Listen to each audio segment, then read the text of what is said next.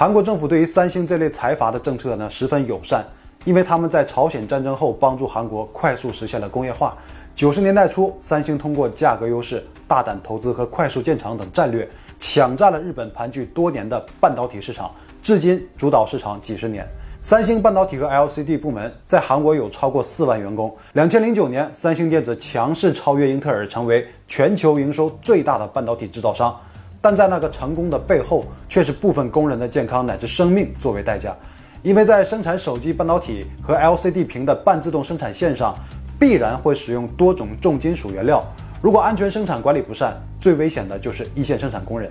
而今天我们要面对的事情，就发生在三星半导体工厂。黄永美出生于1985年，父亲黄尚基是一名出租车司机，家中还有母亲和弟弟，四口人生活在韩国江原道的一个农村。虽然家境贫困，但是一家人都对生活充满热情。二零零三年十八岁的黄永美高中毕业后，想尽快参加工作，帮助家庭减轻一些经济负担。所以就没有选择念大学，恰逢三星半导体厂当时正在招募一线工人，他就去参加了应聘。能够入职世界知名企业是很多人都向往的工作，因为三星有丰厚的薪水和福利待遇。黄友美因为各方面的条件都符合标准，经过了多次筛选后被三星半导体工厂录取。正式被通知录用的那一天，黄友美抵挡不住自己内心的喜悦，第一时间把这个好消息。告诉了自己的父母，所有人都高兴得不得了。父亲黄尚基见人就说：“我女儿被三星录取了。”其实他也是希望女儿上大学的，但是女儿一再坚持要给家里分担困难。虽然感到很欣慰，可作为父亲还是难免会心疼。女儿说：“赚钱会给父亲换一辆好点的出租车，再去赚更多的钱。”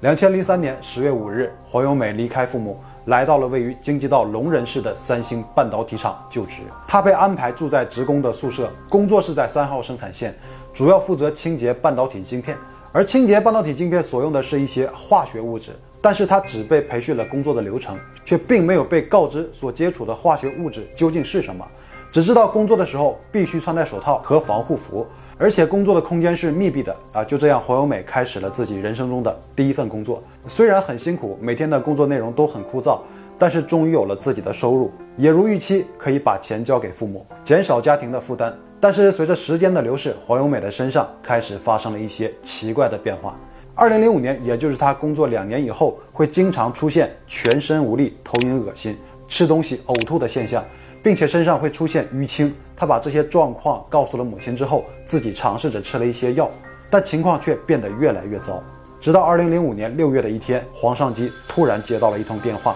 说女儿在工作的时候突然倒下，现在已经住院。父母二人来到医院后呢，除了看到病床上虚弱的女儿之外，还收到了令人震惊的诊断报告：黄永美被诊断为急性骨髓性白血病，患病的原因有两种可能，一是遗传因素。二是辐射或者有害物质所引起的，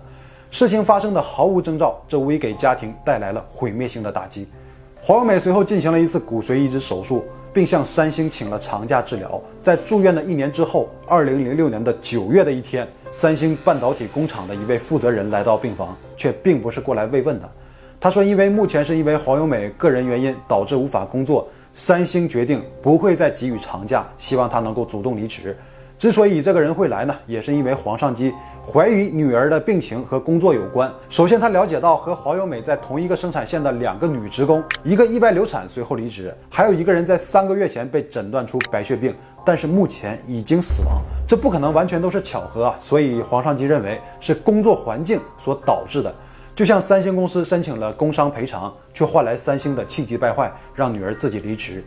但是这个人还给出了自己的解释，说三星并不是想甩锅，只是因为工作被耽误太久，实属无奈之举。公司呢还是很人性化的啊，想必你们治疗也没少花钱，所以我们这有个政策，只要你签了这个离职，我们就会给予五千万韩元的补偿金，用于员工治疗的费用。黄友美的一系列治疗费用大概需要五千到八千万韩元，通过一年的治疗呢，家里也真的就拿不出更多的钱。无论如何，让女儿治疗得到保障才是最重要的。于是黄尚基就给女儿签署了辞职的文件。负责人带着文件离开后，马上又有三星的相关人员联系到了黄尚基，把他叫到了医院的一楼大厅，准备给钱，然后亲手交给了黄尚基五张一百万的支票，总共五百万韩元。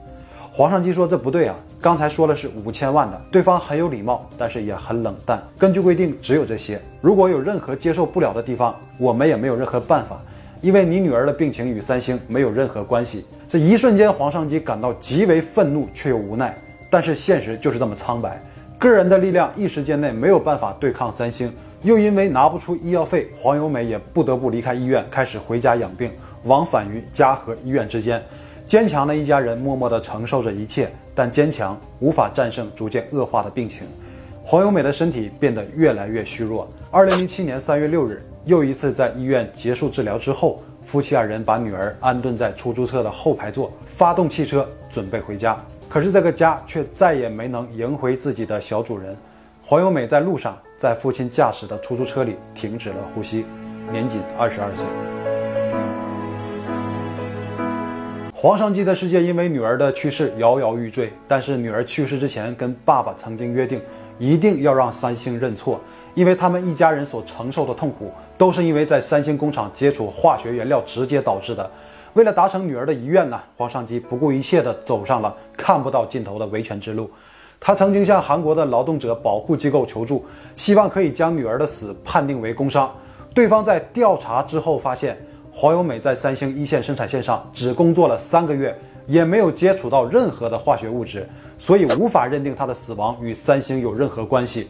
从结论也可以看出，这个机构根本就不是为劳动者争取权益的。好在黄友美从她入职的第一天就有记录工作日志的习惯，里面详细记录了自己的工作内容和每天的身体状况，但依然得到的结论是与三星无关。三星方面也认为黄由美的白血病不可能是因为工作所引起的。坚称三星公司为每名员工提供了最高的员工健康和安全标准，而黄尚基在多年的维权过程中发现，受害的并不仅有自己的女儿，因为接触剧毒原料，工厂里超过三百二十个人患病，病种千奇百怪，狼疮、淋巴癌、脑癌，甚至会遗传后代。当时具体人数无法统计，但是截止到二零一八年，一共死亡了一百一十八人。很多人说生产线的工作环境非常差，穿戴的装备和安全配置不够完善。会经常无意间触碰到化学物质，才导致多人被害。所以，越来越多的人和黄尚基一样站出来进行维权。黄尚基和其他受害者家属成立了一个维权组织，并与亚洲工伤受害者权利网络、韩国金属工人联合会等组织发起问责三星行动。他们要求韩国工业安全的相关部门对三星半导体工厂化学物质的致癌性进行检测。很快就出了结果，三星工厂对这些危险因素有严格的管控。员工因工作而患病的几率甚至小于正常人患病的几率，这话谁也不信呐。所以黄尚基就向这个部门索要调查报告，对方却以商业机密为由拒绝交付。他又要求公开三星生产线化学物质的时候，对方给出的答复依旧是商业机密，无法公开，甚至以“客户”两个字称呼三星。啊，骚操作还没有完，后来的三星集团还主动出击，公开了位于龙仁市的半导体工厂。让媒体和维权组织进入工厂参观。后来，所有人都发现，他们之所以敢公开，是因为他们对所有的生产线提前进行了调整，移除了风险最高的一二三号生产线，对四号生产线进行了整顿升级，展现给所有人的是一个没有任何安全隐患的工作空间。但马上就被受害者家属给识破。这一个举动非但没有给三星洗白，反而更让人坚信这就是杀害自己家人的罪魁祸首。但不久之后呢，三星内部的一位管理层经受不住良心的谴责，向媒体公开了他们才有的员工手册，记录了生产线所配置的化学物质名称，有一些化学物质赫然备注着可致癌。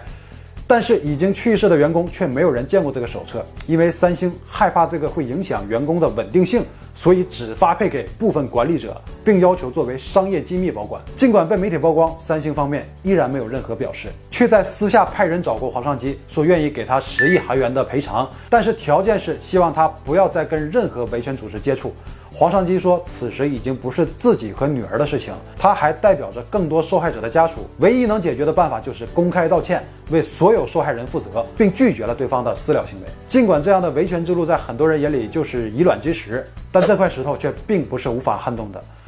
那这个剧情大家也很熟悉了，就是因为二零一四年二月六日，黄尚基和女儿的故事被翻拍成了电影《另一个约定》，导致这个事件直接被全国关注。”所有人都开始困惑：作为民族骄傲的三星，怎么会是一座毒工厂呢？那在这种压力之下，二零一四年五月十四日，时任三星代表理事全武炫向受害者道歉。承认工人因工作而患病，将提供赔偿。八月二十一日，韩国首尔高等法院宣判，认定包括黄友美在内的死者属于工伤事故，三星必须负责。按理说，道歉也到了，法院也判了，三星应该干点人事了吧？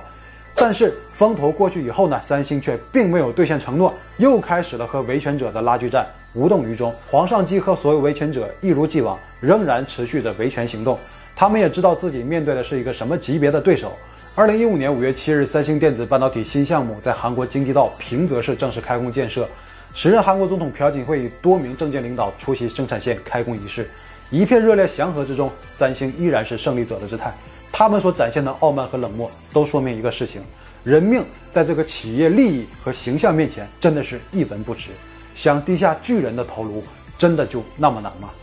二零一八年十月二十三日，三星方面突然做出了妥协。对所有维权者和大众公开道歉，并决定赔偿。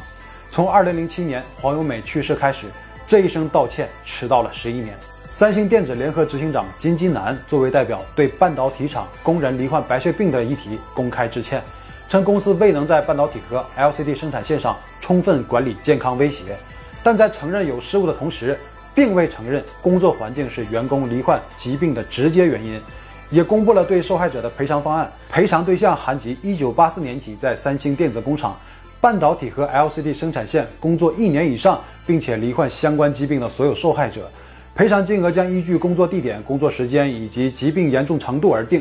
向患者员工或者其家属赔偿最高1.5亿韩元的医药费，争取2028年之前完成赔付，并向韩国政府捐赠500亿韩元。用于成立预防重大工伤事故的基金。之所以三星的态度有如此的转变，有人说是因为舆论的压力，但是纵观事件的始末，对三星的舆论压力根本就没有停止过，却没能改变他们傲慢的态度。那究竟是什么让他们做出了改变呢？我们不妨看一下那两年都发生了什么。